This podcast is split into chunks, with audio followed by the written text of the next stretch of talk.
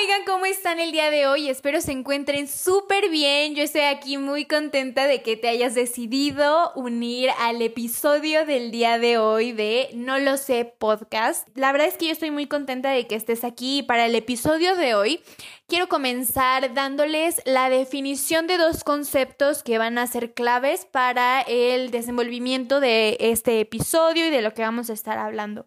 Primero que nada, quiero dar el significado de discriminación y ahora sí que yo esperaría que las personas que me escuchan eh, ya lo sepan o más o menos tengan una idea sobre lo que esta palabra significa, pero en todo caso quiero eh, pues ahora sí que retomar estos conceptos para que los tengamos presente a lo largo de esta plática.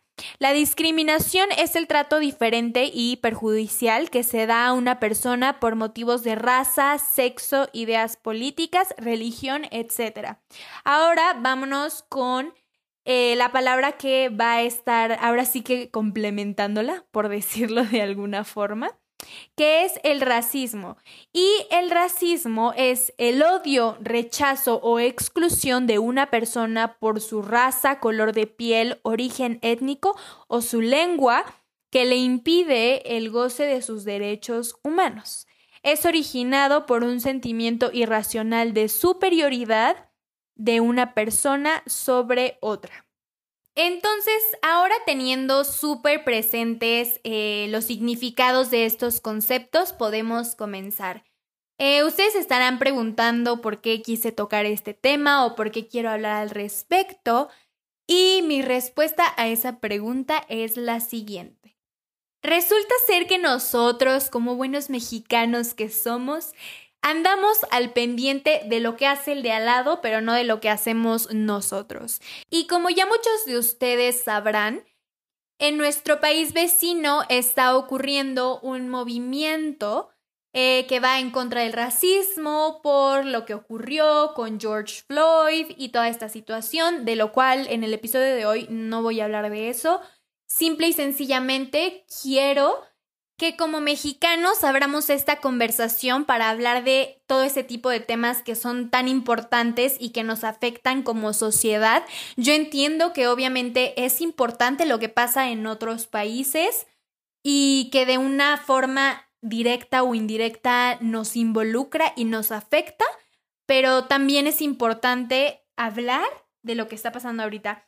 Y yo te platico esto porque no sabes a cuántas personas vi que pusieron su foto de perfil, eh, incluyendo a artistas mexicanos, eh, apoyando el movimiento que estaba ocurriendo en Estados Unidos. Bueno, que sigue ocurriendo a día de hoy. Y lo que yo digo es, no es que esté en contra que tú quieras apoyar ese movimiento, claro que estoy a favor, y claro que es importante que todos como humanidad nos sumemos para contrarrestar todo este tipo de situaciones que seguimos viviendo en pleno siglo XXI. Pero hay cosas más importantes que puedes hacer y hay cosas más trascendentales que puedes llegar a hacer que simplemente poner una foto de perfil en Instagram de un movimiento. Discúlpeme, discúlpeme usted pero es la verdad.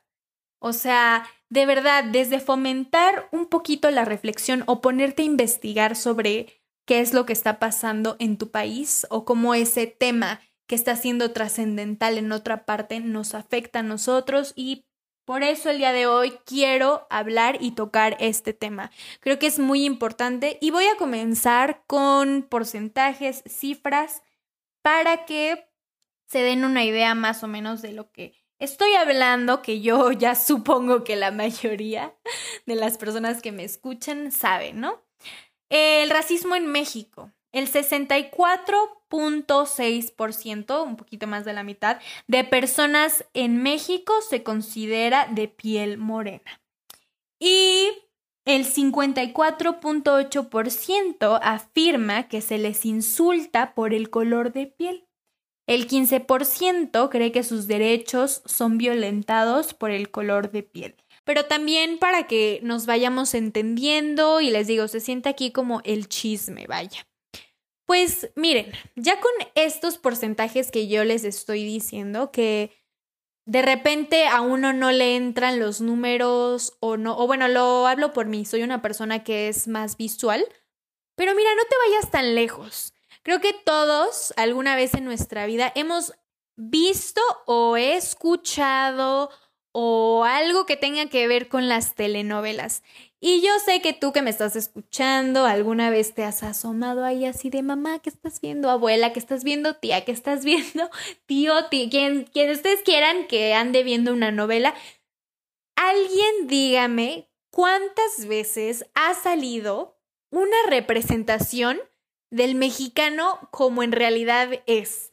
Y esto lo digo en cuanto a las apariencias físicas. Porque, ah, no, el adinerado, el poderoso, el que tiene la casononona, el que tiene el trabajo así, uff. O sea, ya no queda ni siquiera que decir que esta persona que representa a ese personaje es blanca o es de una tez más clara en comparación de las personas que salen haciendo la labor doméstica. ¿Sí o no? Así de fácil, así de rápido, así. Y la verdad es que yo creo que este tipo de temas sí los aprendemos en la escuela, pero realmente nunca nos dan un ejemplo tan cercano o con el que nos podamos identificar, ¿me explico? Y creo que eso es lo importante de los temas que nos rodean hoy en día, poder identificarnos y poder sentirlos cercanos a nosotros, porque a veces uno dice, no lo veo, no pasa. Casi, casi ojos que no ven, corazón que no siente, así estamos los mexicanos con, no solo con este problema, sino que con muchísimos más. Vámonos con otro porcentaje, un 40% cree que es excluido de empleos o al solicitar un servicio por el hecho de ser morenos. No sé ustedes, pero yo veo una gravedad trascendental en este porcentaje de personas que es un poquito menos de la mitad, pero igual sigue siendo mucho, mucho, mucho, mucho. Y a lo que yo vengo, tampoco voy a decir, no, es que, o sea, la gente que es blanca no nos representa como mexicanos. No, o sea, yo entiendo, yo entiendo que México es un país diverso. Pero entonces, ¿por qué si sabemos que somos un país diverso, nos aferramos a querer ser lo que no somos y a negar lo que de verdad somos y lo que nos representa como país? A ver, ¿por qué porque el aceptar que alguna vez has sido víctima de racismo te hace inferior. Y decir que alguna vez has sido racista es, uy, no, la pregunta más ofensiva que le puedes hacer a alguien. ¿Tú alguna vez has sido racista? Y yo te lo pregunto en este podcast. Y yo creo que todos hemos sido racistas ya sea a una mayor o menor escala, pero lo hemos sido. Y el problema es que no lo reconocemos y no somos honestos con el problema que estamos viviendo hoy en día. ¿Ok? Entonces, sí, o sea, no te cuesta nada, de verdad no te cuesta nada aceptar y decir he sido racista y, y ponerte a analizar en qué situaciones lo has sido. Y bueno, nos vamos a ir con una encuesta la discriminación que se hizo en el 2017 y digamos que el 59.2% de las personas se identificó con una tonalidad intermedia y un 29.4 dijo tener un tono de piel más claro. Entonces, ¿qué está pasando aquí? Que si tú eres moreno, si tú tienes una piel más oscura, ¿qué haces? O bueno, por lo menos aquí como mexicano, no, lo niegas. Dices, no, yo tengo la piel más clara. Y de verdad que suena algo que es tan absurdo, o para mí se me hace muy absurdo, pero es una realidad que nos sigue causando problemas. Vámonos a otro ejemplo, con el que creo que nos vamos a sentir todavía más identificados que con el de las novelas, que con eso les digo. En las novelas Rara vez se representa al mexicano como de verdad es y cuando se representa o es un empleado doméstico o no sabe hablar bien o no tiene ningún puesto importante. And that's a period. Entonces ahora vamos con las expresiones que yo no saben cuántas veces a lo largo de mi corta vida he escuchado decir. Ay, qué indio, qué naco es que está güerita, la chacha, qué gata. El niño, no, no saben cuántas veces he escuchado, el niño está morenito, pero vieras que está bien bonito. No, no, les juro que si me dieran un peso por cada que escucho esa frase.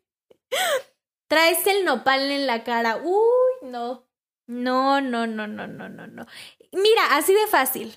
¿Alguna vez has ido a un tianguis? Y si no has tenido la maravillosa y mágica experiencia de ir a un tianguis, te aviso que te estás perdiendo de comida muy rica. Digo, ahorita en tiempos de cuarentena no vayas, pero posteriormente espero que puedas vivir esa experiencia. He escuchado a personas que dicen, no, yo nunca he ido al tianguis porque creen que ir al tianguis es naco.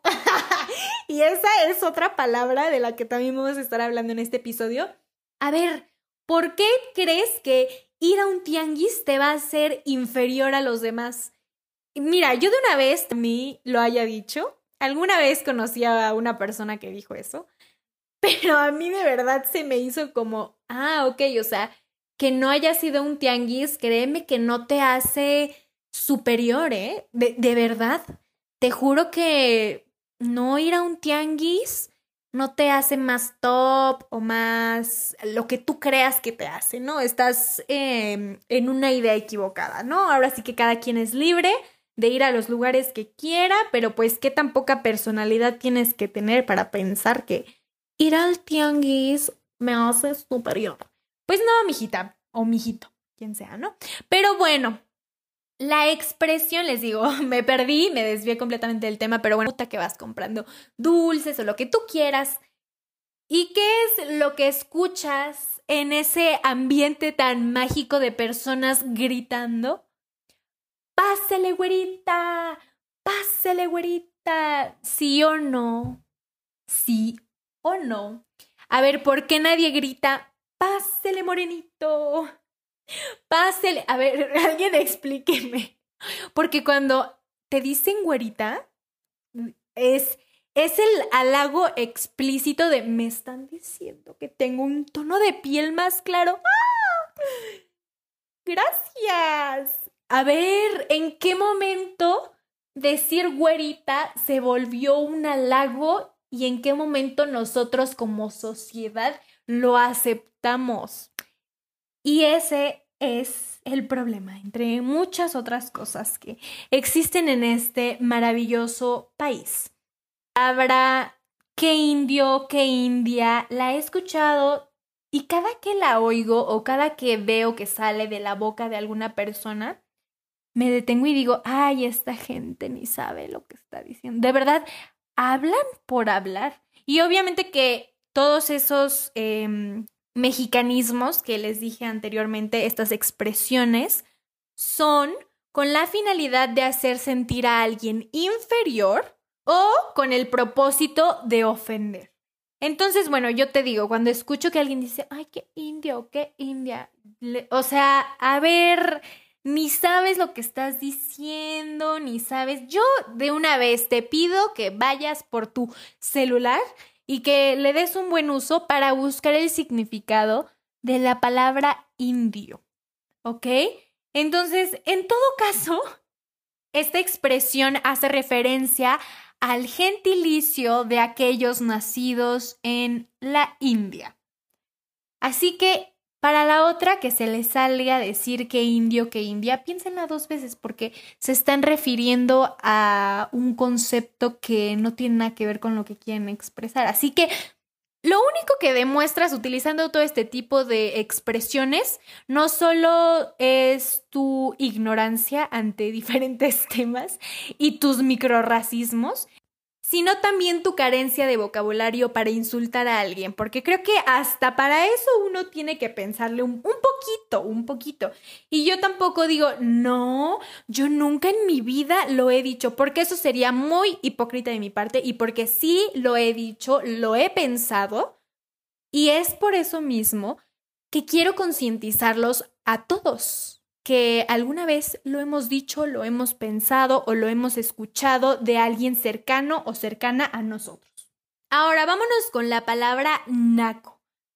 Esta palabra siempre ha reflejado el racismo y la discriminación de clases en México.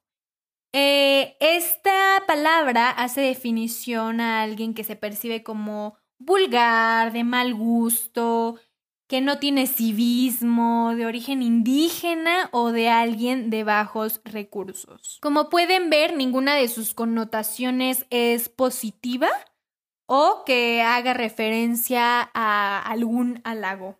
Ahora vámonos con la siguiente expresión que es la chacha. O, ay, es que parece chacha.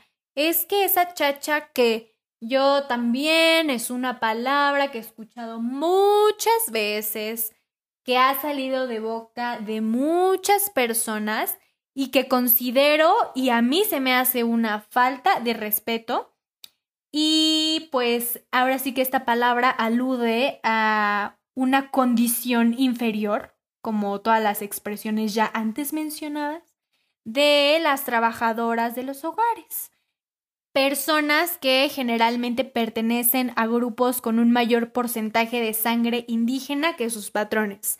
Ahora yo aquí quiero hablar y quiero hacerme la pregunta interna de por qué como mexicanos negamos nuestras raíces y nuestra cultura que es tan diversa en tantos aspectos. De verdad, yo he visto cómo discriminan a la gente indígena. No se me hace justo que discriminen a nadie, empezando por ahí, pero de verdad no nos damos cuenta que esta gente que prevalece con sus tradiciones, con sus lenguas, con sus vestimentas, son las que nos dan una identidad como país, los que nos dan esa riqueza y a pesar de ello, lo único que se hace ante esos grupos es excluirlos, es hacerlos a un lado.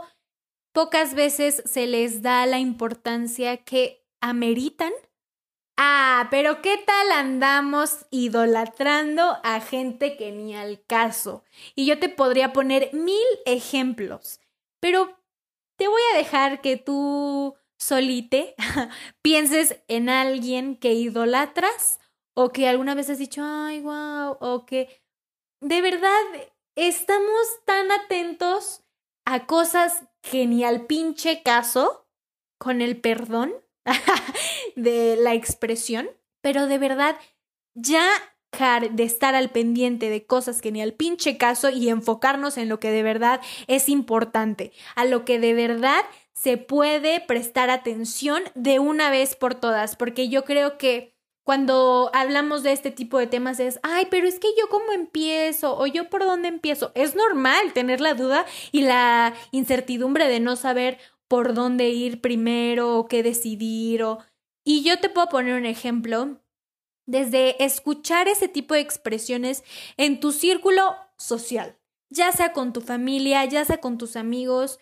Y yo tampoco te digo que seas la persona mamona que se cree lo todo y que, oh, no, no, no, espérate, es que esto que estás diciendo.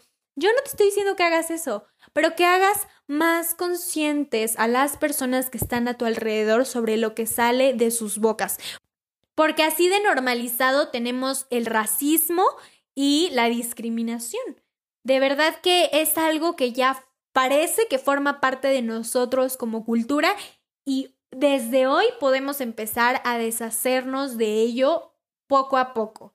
Y creo que esto es un proceso que empieza por concientizarnos sobre, les digo, así de fácil, lo que sale de nuestras bocas, nuestras expresiones, la manera en que hablamos sobre otra persona o nos referimos a alguien más. Y yo te puedo poner el ejemplo, yo con mi familia lo he hecho muchas veces. Hay muchas veces que yo he parado a mi mamá, a mi papá, a mi tía, a mi tío, a mi abuela, a mi abuela, a quien tú quieras en seco y le digo, oye, ¿sabes qué? Esto que estás diciendo significa tal y tal y tal y tal. Y punto. Te digo, tú no te vas a poner tampoco a discutir con todas las personas porque hay personas que de verdad ni aunque hagas eh, X cosa van a entender, pero sí empezar un poco a concientizar y decir, oye, tal vez ese término no es lo que quieras usar, mejor utiliza otra palabra, porque no está bien. es sumamente importante que nosotros, no solo como mexicanos, sino como individuos, empecemos a cuestionarnos el tipo de contenido que estamos consumiendo, a las personas que estamos viendo y que tengamos esa capacidad de verdad investigar. Te lo juro que agarrar tu teléfono y googlearlo no te va a tomar más de 15 minutos. Entonces, Espero que hayas disfrutado mucho el episodio del día de hoy, que empieces a cuestionarte sobre cosas. Pero ya saben que al final de todo yo no tengo la verdad absoluta ni quiero tenerla, pero sí expreso lo que pienso respecto a ciertos temas. Al final de todo, yo no lo sé. Espero que hayas disfrutado este episodio tanto como yo. Es un tema del que creo que se puede seguir hablando en otros episodios. Pero por ahora te dejo con esto, te mando un saludo desde la comodidad y seguridad de mi hogar. Adiós.